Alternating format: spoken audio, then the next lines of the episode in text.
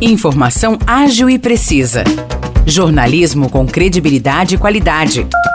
92 News. 92 News. O podcast do Jornal da 92.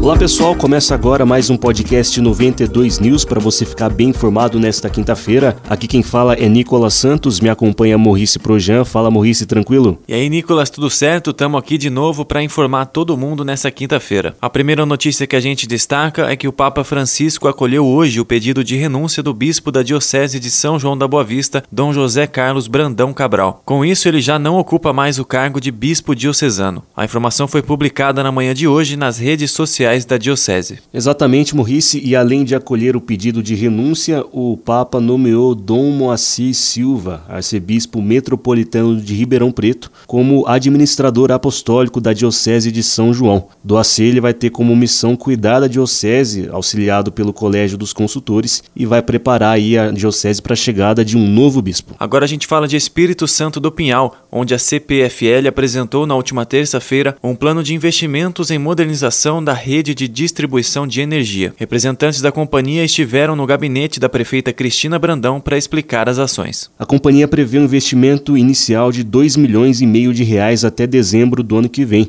Essa quantia vai ser usada para instalações de religadores automáticos, para reconfiguração da rede, que vai receber os novos religadores, instalação de novo alimentador, entre outras ações. Nos últimos meses, vários bairros de Pinhal vêm sofrendo com quedas de energia. Em outubro, por exemplo, houve locais que ficaram ficaram sem energia por mais de quatro dias, afetando atividades de empresas, fazendas e o cotidiano dos moradores. E no próximo sábado, para quem gosta de clima natalino, vai ter uma boa atração. As cidades da região vão receber uma locomotiva natalina com a presença do Papai Noel. A primeira cidade a receber a atração é Águas da Prata, às nove da manhã. À uma e meia da tarde, a locomotiva vai passar pela plataforma da Estação das Artes de São João da Boa Vista. Já às quatro da tarde, é a vez de Aguaí receber o trem no cruzamento da rua 15 de novembro. E encerrando o episódio de hoje, a gente fala de esporte local.